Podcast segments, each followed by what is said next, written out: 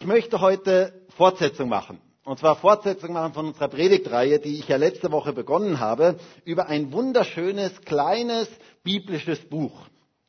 Und wisst ihr, ich wünsche mir so sehr, dass jeder in dieser, während dieser Predigtreihe dieses Buch so richtig lieb gewinnt. Das ist mein Wunsch für, für uns alle. Und der Titel dieser Predigtreihe heißt Mit Sicherheit. Mit Sicherheit.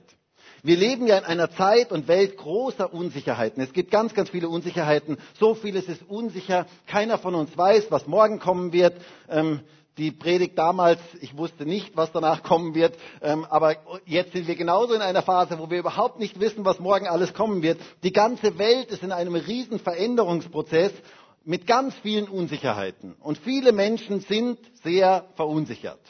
Und leider lassen sich auch manche Christen da mitreißen und sind komplett verunsichert. Sie sind total verunsichert. Aber ich möchte dir sagen, Gott möchte, dass du in Sicherheit lebst.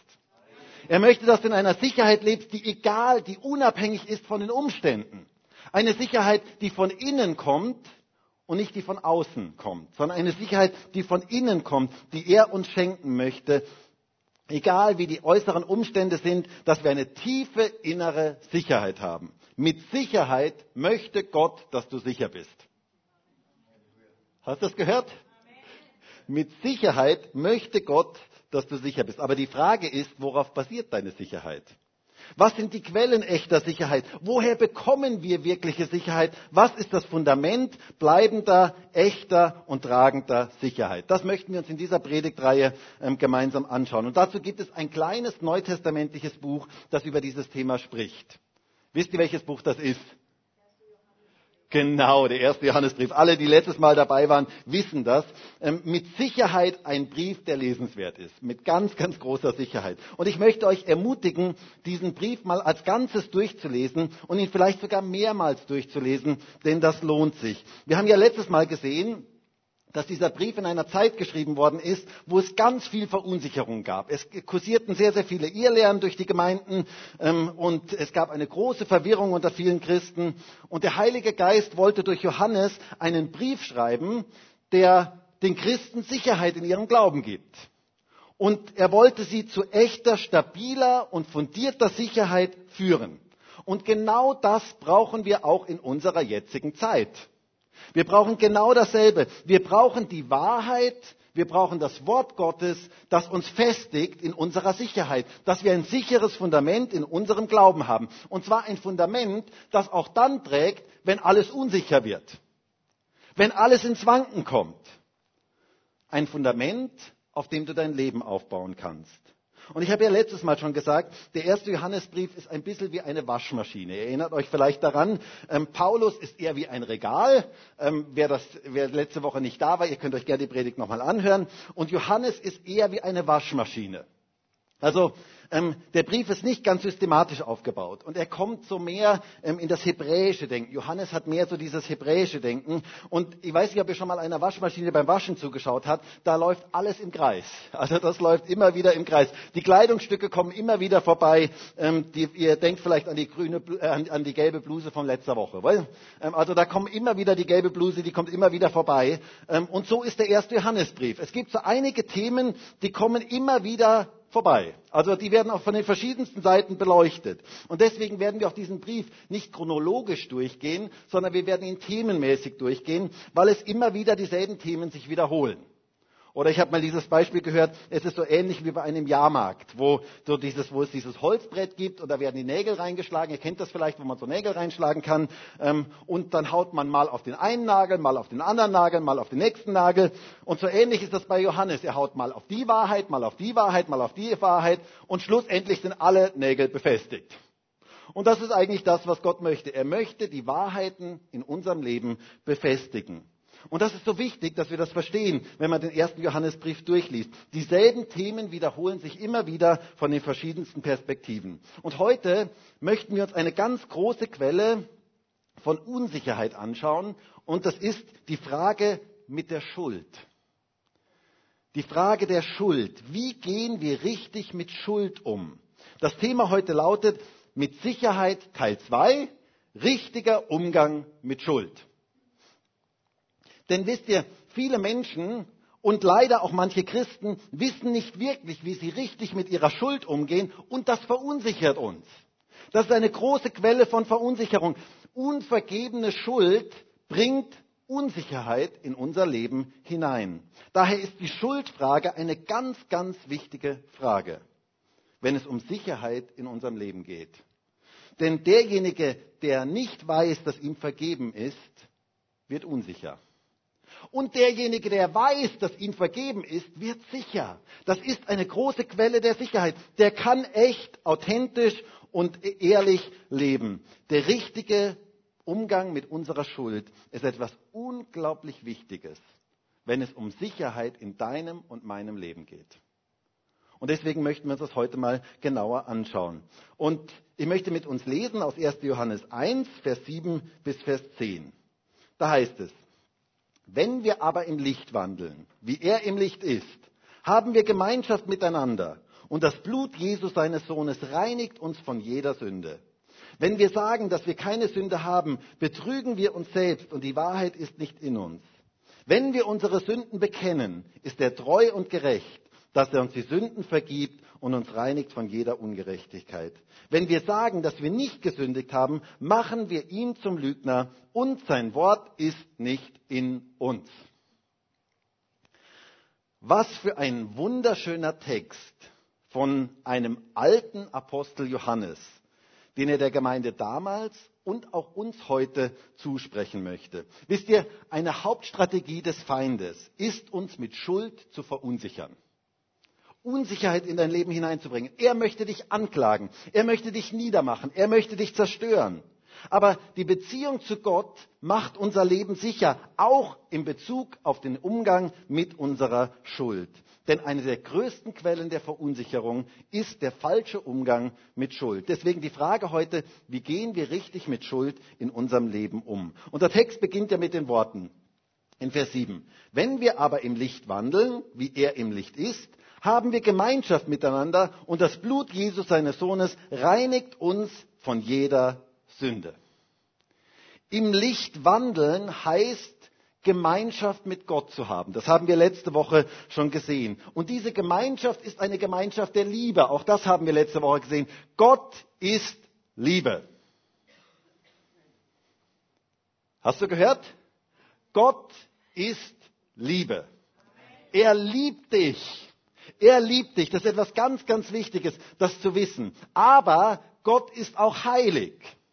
Und wenn wir in sein Licht kommen, dann wird offenbar, was in uns finster ist, was in uns sündig ist. Kennt ihr das, dass die Scheiben zu Hause immer so lange sauber sind, solange keine Sonne scheint? Ist ein interessantes Phänomen. Ich beobachte das immer wieder. Ähm, und kennt ihr das, wie, wie es ist, wenn die Sonne direkt in die Scheiben hineinscheint? Wie man da jede kleinste, jeden kleinsten Dreck sieht? Das ist ja etwas total Frustrierendes, wohl? Da kannst du das Fenster geputzt haben, gerade kurz vorher. Und wenn die Sonne reinscheint, dann siehst du jeden kleinsten, äh, jeden kleinsten Dreck.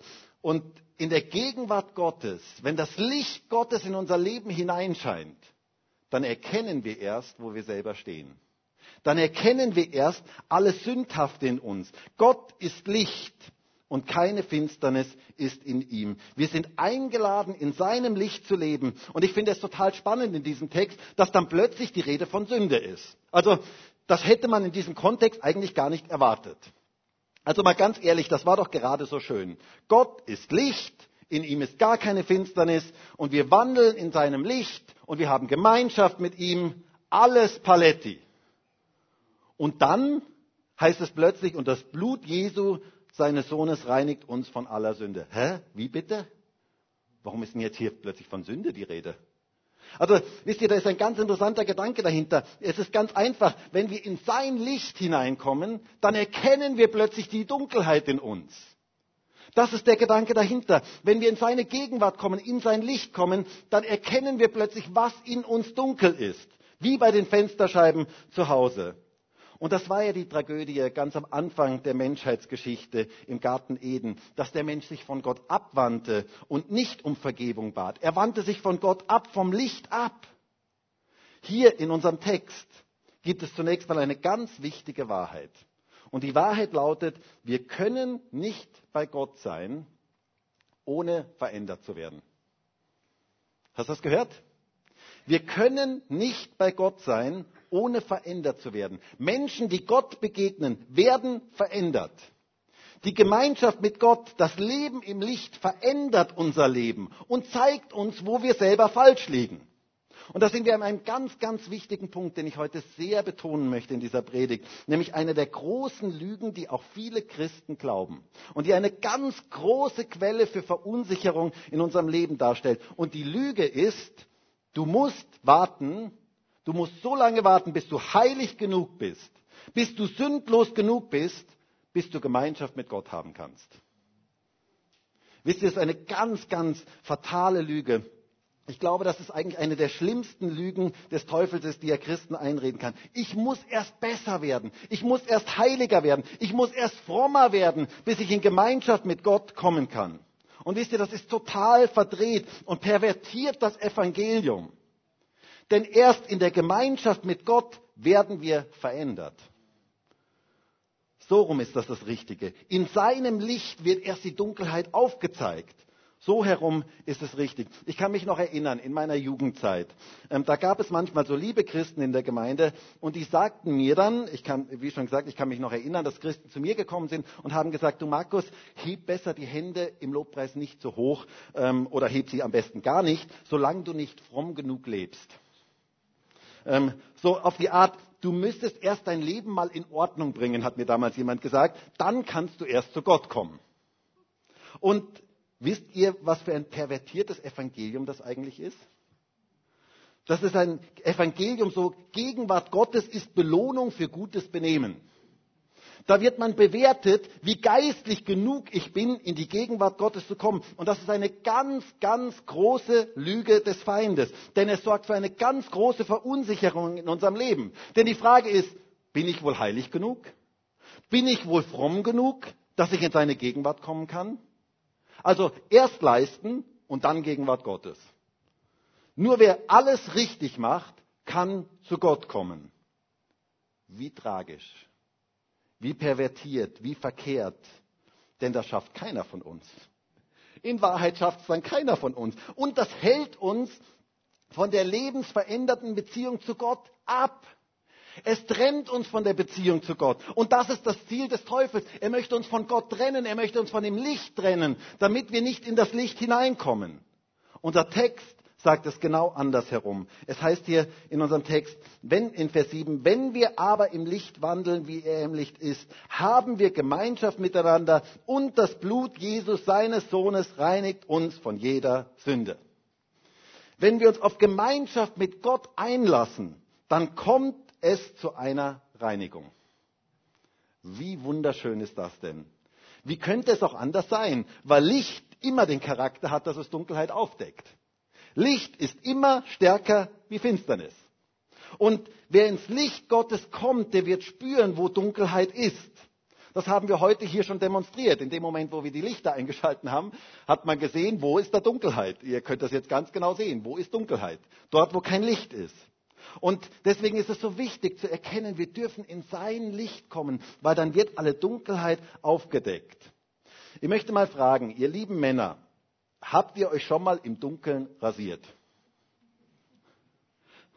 Also so morgens, du kennst ja eh dein Gesicht, du denkst dir, okay, ich kenne das eh, ähm, kannst dich doch mal im Dunkeln rasieren. Tu das bitte nicht. Ich kann dir das absolut nicht raten. Du bereust es später. Denn wenn du später genau hinschaust, merkst du, dass manches nicht aufgedeckt war, ähm, dass es nicht beseitigt wurde entsprechend.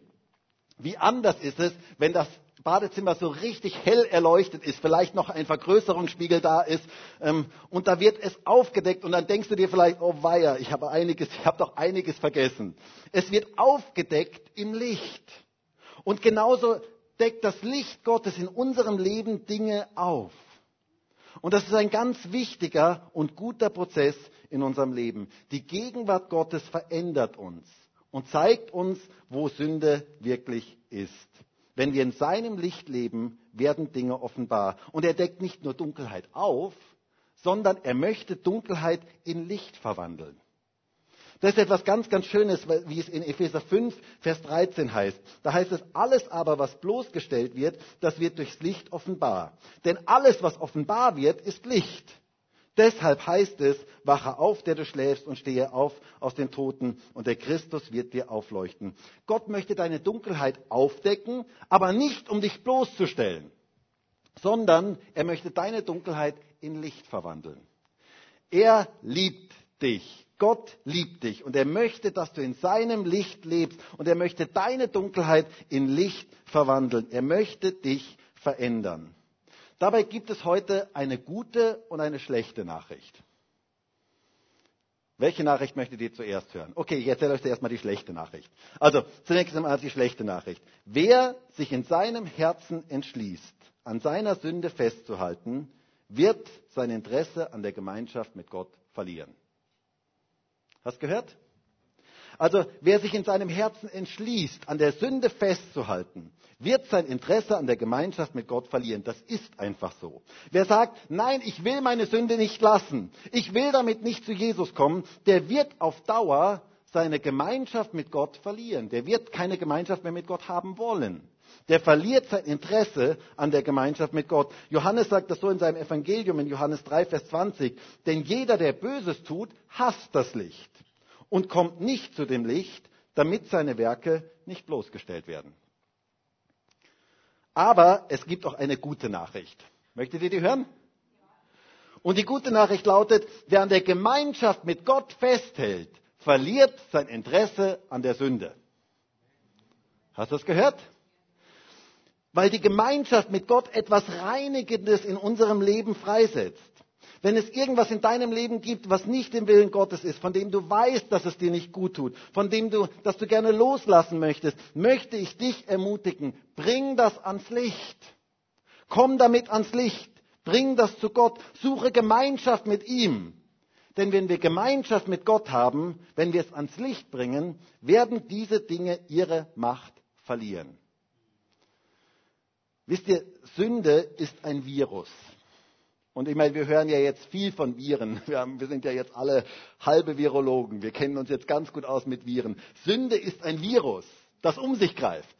Es ist ein Virus, aber dieses Virus ist lichtempfindlich. Das ist lichtempfindlich. Sobald es ans Licht kommt, verliert es seine Kraft. Und deswegen ist es so wichtig, diese Dinge ans Licht zu bringen. Sag Jesus, was dich bindet, was dich unfrei macht, was dich plagt, die Dinge, die finster sind in deinem Leben. Sag sie ihm, bring sie ans Licht, denn das Licht macht dein Leben frei.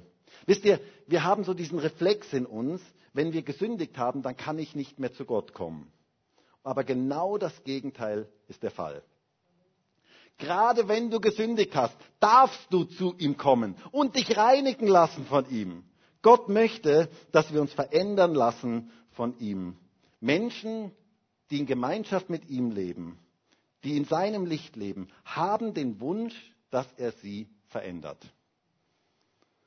Das ist als etwas Automatisches, was durch das Licht kommt, wenn das Licht Gottes in unser Leben hineinschaut. Deswegen ist einer der schlimmsten Sätze, den man Christen sagen kann, ist so, ich weiß nicht, ob ihr diesen Satz kennt, du bleib wie du bist. Sagt man manches Mal zu Leuten, wohl bleib wie du bist. Das ist der schlimmste Satz, den man einem Christen sagen kann. Nein, ich will nicht bleiben, wie ich bin. Ich will verändert werden von Gott. Oder so dieser Satz, du, du bist ganz der Alte. Nein, ich will nicht der Alte sein. Ich will ein neuer Mensch sein. Ich will nicht der Alte sein. Ich möchte verändert werden von Gott. Das ist so etwas Wichtiges. Da gab es mal früher eine Werbung, ähm, da hieß es, ich will so bleiben, wie ich bin. Ich weiß nicht, ob der eine oder andere die vielleicht noch kennt. Ich glaube, es ging um Joghurt oder irgend sowas. Ähm, und dann hieß es immer, ich will so bleiben, wie ich bin. Und dann hieß es, du darfst und ich will nur so bleiben, wie ich bin und du darfst und so weiter. Und ich habe mich manches Mal gefragt, was ist das für eine doofe, Entschuldigung, doofe Werbung. Ähm, da sind lauter schlanke Leute, die singen, sie möchten so bleiben, wie sie sind und verkaufen Joghurt oder keine Ahnung was an dicke Leute, die nicht so bleiben möchten, wie sie sind und deswegen diese Joghurt kaufen. Aber okay, das ist ein anderes Thema. Aber ich will nicht so bleiben, wie ich bin. Ich will verändert werden von Gott. Und das ist etwas, was geschieht, wenn ich in sein Licht hineinkomme, wenn diese reinigende Kraft in mein Leben hineinkommt. Er, dieses Licht verändert mich automatisch. Und automatisch, damit meine ich, von ganz alleine setzt es eine Wirkung in meinem Leben frei, dass ich Dinge erkenne, die finster sind. Und die Frage ist dann, wie gehe ich damit um? Wenn ich in sein Licht komme, erkenne ich plötzlich Dinge, die in meinem Leben finster sind. Und die Frage ist, wie gehe ich dann damit um? Und genau da geht unser Text weiter, ähm, dass wir uns selber, zu uns selber und Gott gegenüber ehrlich sein sollen. Wisst ihr, Christen dürfen ehrlich und authentisch sein. Ist das nicht genial? Also ehrlich, gerade auch im Umgang mit unserer Fehlerhaftigkeit und unserer Sünde. Wir dürfen echt sein. Ehrlichkeit ist eine ganz wichtige Voraussetzung für Vergebung und ist eine große Quelle der Sicherheit. Denn nur wer ehrlich mit seinen Fehlern umgeht, kann Vergebung für sich überhaupt in Anspruch nehmen. Und das macht unser Leben frei. Wisst ihr, Vergebung macht unser Leben frei. Und deswegen beginnt es damit, ehrlich mit unserer Schuld umzugehen. Denn wir Christen wissen, wo wir unsere Schuld abgeben dürfen. Deswegen können wir ehrlich damit umgehen. Es heißt hier in Vers 8 und Vers 10 in unserem Text, wenn wir sagen, dass wir keine Sünde haben, betrügen wir uns selbst. Und die Wahrheit ist nicht in uns. Und dann Vers 10, wenn wir sagen, dass wir nicht gesündigt haben, machen wir ihn zum Lügner. Und sein Wort ist nicht in uns. Wir dürfen ehrlich mit unserer Schuld umgehen. Wenn wir das nicht tun, betrügen wir uns selbst. Das heißt, wir machen uns etwas vor, wir spielen uns und anderen etwas vor und wir machen Gott zum Lügner. Wow, eine krasse Aussage. Du machst Gott damit zum Lügner. Denn Gott sagt, ihr braucht Vergebung. Jeder Mensch braucht Vergebung. Jeder. Das sagt Gott. Und es ist eine Gefahr auch für uns als Christen, dass wir uns selber betrügen, denn dieser Brief ist ja an Christen geschrieben, dass wir uns selber betrügen und sagen, ich habe keine Sünde. Und wisst ihr, das ist eine Wurzel von Heuchelei. Es ist eine ganz, ganz große Wurzel von Heuchelei. Nein, Christen dürfen ehrlich zu ihrer Schuld stehen, weil sie um Vergebung ihrer Schuld wissen. Das ist Evangelium. Das ist etwas Einzigartiges in unserer heutigen Zeit. Ich weiß nicht, ist dir schon mal aufgefallen, dass keiner schuld sein will? Ist doch interessant, oder? Das ist doch etwas Interessantes, was im Menschen so drin ist. Keiner ist schuld. Das ist so der Urreflex des gefallenen Menschen, die Schuld immer auf die anderen zu schieben. Und wisst ihr, das begann schon im Garten Eden bei Adam. Adam hatte gesündigt. Und ich habe mich manches Mal gefragt, was wäre wohl gewesen, wenn Adam zu Gott gegangen wäre und, äh, gegangen wäre und hätte gesagt, Gott, wir haben gesündigt und wir brauchen Vergebung. Ich bin davon überzeugt, die ganze Menschheitsgeschichte wäre komplett anders verlaufen. Aber was tat Adam? Wie reagierte er? Was? Ich? Gesündigt? Nein, ich doch nicht. Das heißt in 1. Mose 3, Vers 12, da sagte der Mensch, die Frau, die du mir zur Seite gegeben hast, sie gab mir von dem Baum und ich aß. Und Gott der Herr sprach zur Frau, was hast du da getan? Und die Frau sagte, die Schlange hat mich getäuscht, da aß ich. Einer schob es auf den anderen, keiner war schuld. Und wisst ihr, auf diesem Gebiet ist bis heute sehr, sehr vieles geleistet worden. Keiner möchte schuld sein. Aber wisst ihr, das Angebot Jesu ist nicht an uns, Schuld umzudeuten, wegzuschieben, sondern ist Vergebung. Wir dürfen echt Vergebung in Anspruch nehmen. Und das ist etwas absolut Geniales. Wir dürfen einen befreiten, ehrlichen Umgang mit unserer Fehlerhaftigkeit und unserer Erlösungsbedürftigkeit haben. Ich möchte euch heute ein Geheimnis verraten. Und das Geheimnis lautet, ich kann Fehler machen. Boah, jetzt seid ihr enttäuscht. Hä? Hättet ihr nicht gedacht. Ich kann sündigen. Und du auch. Das ist etwas, was ganz, ganz wichtig ist. Wir sind Sünder und wir brauchen Vergebung. Und wenn du das nicht glaubst, frag mal die Leute in deinem Umfeld. Die werden es dir sehr, sehr deutlich wahrscheinlich bestätigen.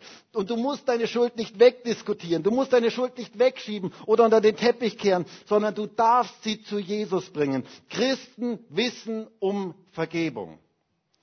Und das ist so eine geniale Botschaft, auch gerade in unserer heutigen Zeit. Christen dürfen ehrlich sein, echt mit ihrer Schuld umgehen.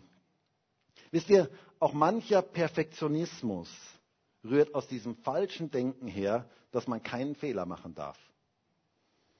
Denk mal drüber nach, warum du manches Mal so perfektionistisch bist. Könnte es vielleicht sein, dass du einfach keinen Fehler machen möchtest? Aber wir brauchen Vergebung. Wir alle sind erlösungsbedürftig, alle miteinander. Wir sind nicht vollkommen und wir werden es niemals auf dieser Erde sein.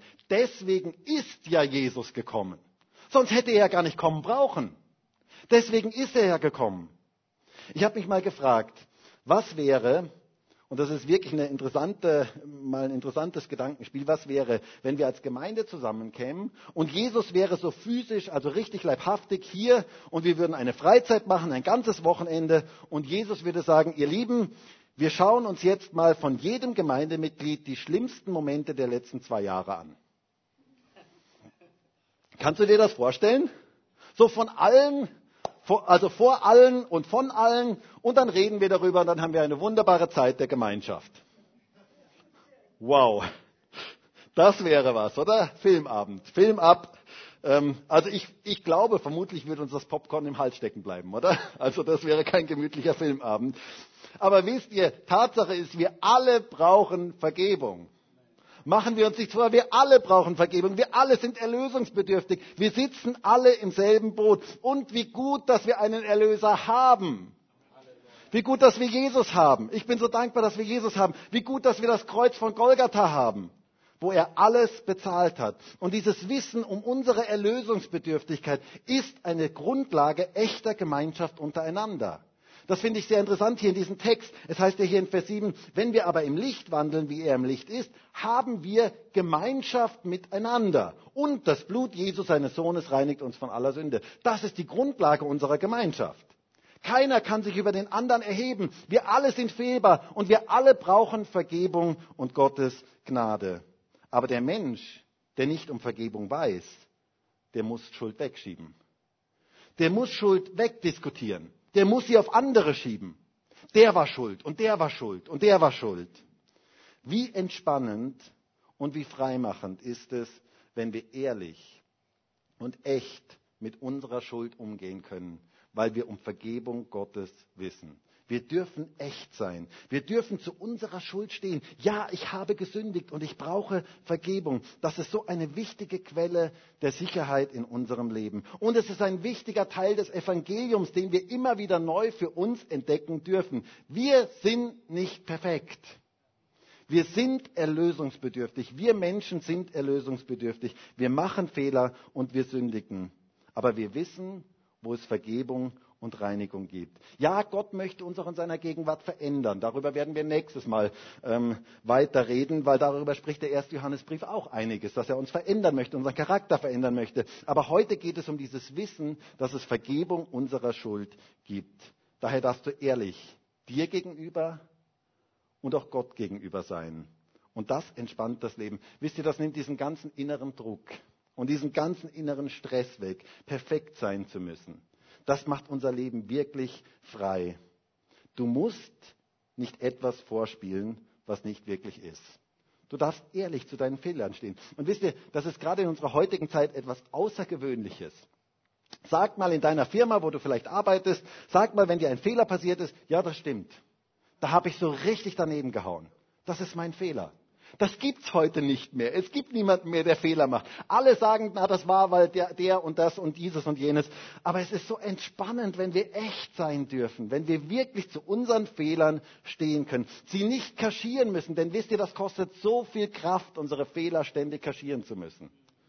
Es ist so etwas anderes, wenn wir ehrlich mit unseren Fehlern umgehen können, weil Jesus das Sündenproblem gelöst hat. Jesus hat am Kreuz von Golgatha alles bezahlt dass wir ehrlich und echt mit unserer Schuld umgehen können. Es heißt hier in Vers 7, und das Blut Jesu, seines Sohnes, reinigt uns von manchen Sünden, nein, von jeder Sünde. Ich bin so dankbar dafür. Es gibt Reinigung. Das Blut Jesu reinigt. Unser Sündenproblem ist gelöst und wir dürfen in, in sein Licht kommen und ehrlich mit unserer Schuld umgehen, weil wir Vergebung in Anspruch nehmen können. Und dann verheißt uns Gott eine hundertprozentige Garantie der Sündenvergebung. Also ich finde das voll cool, was hier steht. Es heißt hier in Vers 9, wenn wir unsere Sünden bekennen, ist er treu und gerecht, dass er uns die Sünden vergibt und reinigt uns von jeder Ungerechtigkeit. Gott verspricht uns hundertprozentige Vergebung unserer Schuld, wenn wir ehrlich sie vor ihm bekennen. Du darfst mit deiner Schuld zu ihm kommen. Du darfst sie vor ihm bekennen. Und du darfst wissen, er ist treu und gerecht, dass er dir die Sünde vergibt. Und das sagt Gott, das sagt nicht der Markus, sondern das sagt Gott dir heute, ganz persönlich dir. Er möchte alle deine Schuld vergeben. Du darfst dich darauf stellen. Jeder, der seine Sünde ehrlichen Herzens vor Gott bekennt, bekommt Vergebung seiner Schuld und wird gereinigt von aller Ungerechtigkeit. Wow, das ist Evangelium. Das ist gute Botschaft. Gott vergibt so gerne. Du brauchst keine Verdammnis mehr zu haben, keine Schuldkomplexe mehr in deinem Leben zuzulassen, sondern du darfst die Vergebung Gottes in deinem Leben annehmen. Wisst ihr, es ist so wunderbar, wenn einem vergeben ist, wenn man rein ist, wenn man weiß, meine Schuld ist vergeben. Das bringt so eine Sicherheit in unser Leben hinein, die wir unbedingt brauchen in dieser jetzigen Zeit. Und das wünsche ich jedem, der heute hier in diesem Gottesdienst ist. Und das wünsche ich auch jedem, der im Livestream dabei ist, dass du das für dich persönlich erleben kannst, dass deine Schuld vergeben ist. Wisst ihr, manches Mal kann es auch ganz gut sein, dass wir die Schuld auch vor Menschen bekennen und diese Menschen einem Vergebung zusprechen. Ich meine nicht, dass ein Mensch einem Schuld vergeben kann. Das meine ich überhaupt gar nicht. Vergeben tut immer Gott. Aber es kann eine Hilfe sein, sich vor jemandem zu offenbaren, damit ans Licht zu gehen und zu sagen, bitte bete du mit mir und dass derjenige einem Vergebung zusprechen kann. Und ich habe es immer wieder auch in der Seelsorge erlebt, dass Menschen sich nicht selber vergeben konnten. Und da habe ich manches Mal zu Menschen gesagt, du, und dann habe ich diese Stelle zitiert. Ich habe gesagt, ähm, der Herr ist jetzt treu und gerecht und er vergibt dir. Und jetzt fang an, Gott dafür zu danken, dass dir vergeben ist. Und ich habe das immer wieder erlebt, dass da plötzlich so eine Freiheit da war, wenn Menschen angefangen haben, Gott zu danken dafür, dass er ihnen vergeben hat. Da geschieht ein gewaltiger Durchbruch, wenn man das annimmt, diese Vergebung auch persönlich für sich in Anspruch nimmt. Das ist das Größte, wenn uns Schuld vergeben ist und wenn ich um die Vergebung meiner Schuld weiß. Ich möchte dich ermutigen, ehrlich zu werden, deine Schuld vor Gott zu bekennen, denn er ist treu und gerecht und er vergibt dir so gerne. Das Blut Jesu reicht aus. Er hat alles am Kreuz getan, damit du Freiheit von deiner Schuld erleben darfst. Du darfst deine Schuld zu ihm bringen und er vergibt dir so gerne. Das Blut Jesu reinigt uns von aller Ungerechtigkeit. Es reinigt dich. Es hat eine reinigende Kraft in deinem Leben. Deshalb komm ans Licht. Und das ist mein Appell heute auch in dieser Predigt. Komm ans Licht mit all den Dingen, die dich plagen, mit all den Dingen, die in der Dunkelheit sind. Komm ans Licht damit und bring sie ihm. Er vergibt so gerne. Dieses Angebot Gottes steht heute. Und die Frage ist, möchtest du dieses Angebot annehmen oder möchtest du es ablehnen? Und ich wünsche mir so sehr, dass wir dieses Angebot Gottes annehmen. Dass wir mit unserer ganzen Schuld, mit all dem, was dich innerlich äh, fertig machen möchte, mit all dem, was dich auch innerlich irgendwo bindet, dass du mit all diesen Dingen in sein Licht kommst heute und ihm das gibst. David sagt einmal im Alten Testament so schön im Psalm 32, Vers 1, glücklich der Mensch, dem die Übertretung vergeben, dem Sünde zugedeckt ist. Hey, das macht unser Leben glücklich, wenn man weiß, meine Sünde ist vergeben. Und das wünsche ich dir und mir, dass wir das immer wieder neu erleben. Das ist echte Freiheit. Das bringt Sicherheit in unser Leben hinein. Wir dürfen unsere Schuld zu ihm bringen. Und er vergibt und reinigt von aller Ungerechtigkeit. Wie genial. Was für einen genialen Gott haben wir doch. Also ich bin begeistert darüber. Und ich möchte zum Schluss kommen.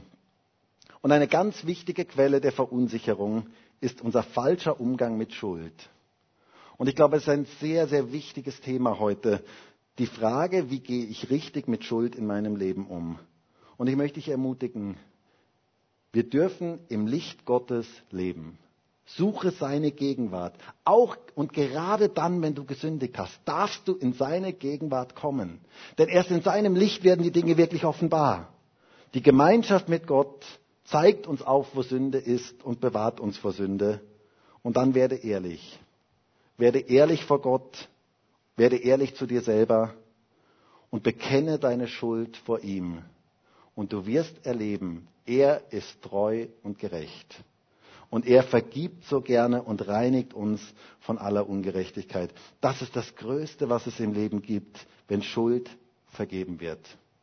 Das bringt echte Freiheit und wirkliche Freude in unser Leben hinein. Das bringt Sicherheit, gerade auch in unserer heutigen Zeit.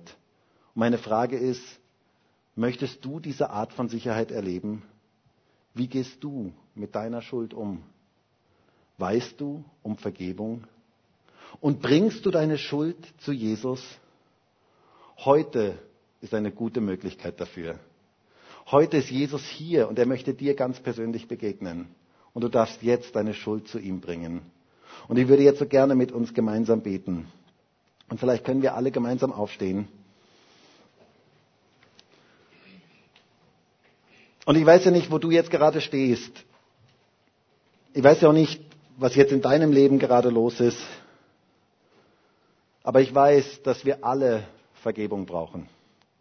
Ich weiß, dass wir alle aus der Vergebung Gottes leben, dass wir gar nicht anders können, als aus der Vergebung Gottes zu leben. Und es wäre mir so ein Wunsch, dass wenn du jetzt irgendwelche Dinge in deinem Leben mit dir rumträgst, wo du in der Dunkelheit hast, dass du sie jetzt ans Licht Gottes bringst, dass du ehrlich wirst zu dir selber, ehrlich wirst vor Gott und ihn bittest um Vergebung. Und ich möchte sagen, seine Hände sind ausgestreckt zu dir und er möchte dir jetzt ganz persönlich begegnen. Das Blut Jesu, seines Sohnes, reinigt dich von aller Ungerechtigkeit. Danke dafür, dass du, danke dafür, Herr, dass du jetzt hier bist. Danke dafür, dass du jetzt Menschen ganz persönlich begegnen möchtest. Herr, und ich wünsche mir so sehr, dass wir ans Licht kommen mit all den Dingen, die in der Dunkelheit sind. Und dass wir dein Licht suchen. Und ich bete jetzt auch darum, dass du diese Lüge zerbrichst bei Menschen, dass sie meinen, dass sie nicht in deine Gegenwart kommen können, weil sie gesündigt haben. Ich bete darum, dass Menschen in, deine, in dein Licht kommen und dort ihre Dunkelheit erkennen und dadurch verändert werden. Und ich danke dir für diese Möglichkeit der Vergebung, die du uns anbietest. Jesus, ich bin so dankbar für dein Kreuz. Ich bin so dankbar für das, was du am Kreuz getan hast, dass du alles bezahlt hast, dass du einen vollkommenen Preis bezahlt hast dass du ausgerufen hast, es ist vollbracht. Für jeden, der heute hier in diesem Gottesdienst ist und jeden, der im Livestream dabei ist. Danke dir dafür, dass du diese Vergebung uns anbietest und dass wir jetzt in dein Licht kommen dürfen und alles in deine Gegenwart bringen dürfen. Und ich bete jetzt für jeden, der heute hier in diesem Gottesdienst ist und der vielleicht auch mit Schuldgefühlen und Verdammnisgefühlen sich plagt, dass er die Dinge, die in seinem Leben falsch gelaufen sind, die dunkel sind, jetzt in dein Licht hineinbringen kann. Danke dafür, dass du uns kennst. Und danke dafür, dass du uns liebst. Und danke dafür, dass dein Kreuz steht. Danke dafür, dass du uns das heute zusagst. Du bist treu und gerecht und du vergibst uns. Herr, das ist so ein Geschenk, dass wir echt sein dürfen, dass wir ehrlich sein dürfen, dass wir auch heute ehrlich vor dir sein dürfen, ehrlich sagen dürfen, was, wie es in unserem Leben ausschaut. Bin so dankbar dafür, dass wir nicht was vorspielen müssen. Bin so dankbar dafür, dass wir nicht Dinge wegschieben müssen. Ich bin so dankbar dafür, dass wir nicht andere für alles verantwortlich machen müssen, sondern dass wir ehrlich sein dürfen. Herr, wir brauchen dich als unseren Erlöser. Wir sind so angewiesen auf dich, Jesus, auf dein Erlösungswerk, weil wir Vergebung brauchen, weil wir dich brauchen. Und wir danken dir für das, was du getan hast am Kreuz von Golgatha. Und ich bete jetzt darum, dass du jetzt jedem Einzelnen da ganz persönlich begegnest, dort, wo er seine Schuld bekennt, dass er erleben darf, wie das Blut Jesu reinigt und wie das Blut Jesu Sünde wegnimmt. Danke dafür, Herr. Halleluja.